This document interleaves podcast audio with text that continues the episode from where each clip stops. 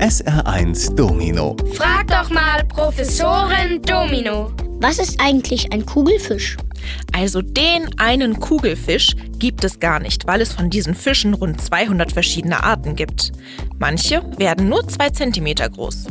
Andere können über einen Meter lang werden. Allen ist gemeinsam, dass sie sich wie eine Kugel aufblasen können. Das tun sie, wenn Gefahr droht. Durch das Aufblasen machen sie sich nicht nur dreimal größer, sie richten damit auch ihre Stacheln auf, die sonst flach am Körper anliegen. Das schreckt Feinde natürlich ab. Und so eine große stachelige Kugel, die lässt sich auch kaum verschlingen.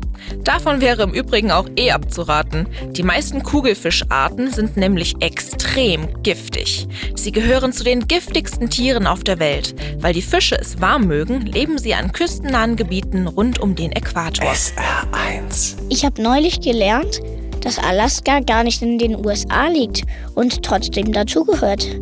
Gibt es so ein Bundesland auch in Deutschland? Naja, manche meinen ja, die Ferieninsel Mallorca sei ein deutsches Bundesland. Das ist aber eher scherzhaft gemeint, weil da so viele Deutsche Urlaub machen und auch leben.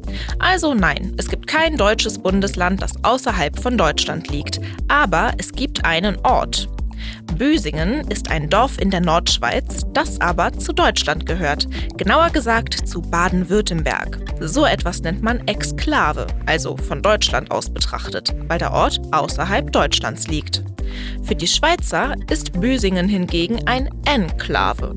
Aber ganz gleich, wie man es nennt, Büsingen ist der einzige deutsche Ort, der nicht in Deutschland liegt. SR1. Warum haben Fußgängerampeln eigentlich nur ein rotes und ein grünes Licht und nicht auch ein gelbes in der Mitte? Das wäre ja vor allem für Kinder oder ältere Menschen praktisch, weil sie dann besser einschätzen könnten, ob sie es noch über die Straße schaffen. Man weiß ja nie, wie lange sie noch grün bleibt. Das dachte man sich wohl auch in Düsseldorf und hat da vor 70 Jahren Fußgängerampeln mit einem grünen, einem roten und einem gelben Licht aufgebaut. Man wollte testen, ob diese mehr Sicherheit bieten. Das haben sie nicht. Und deswegen haben sich dreifarbige Fußgängerampeln auch nicht durchgesetzt. Weil sie aber auch niemandem geschadet haben, hat man sie in Düsseldorf einfach stehen lassen. An insgesamt 600 Kreuzungen in der Stadt. Die Gelbphase der Ampel ist übrigens wenig spektakulär.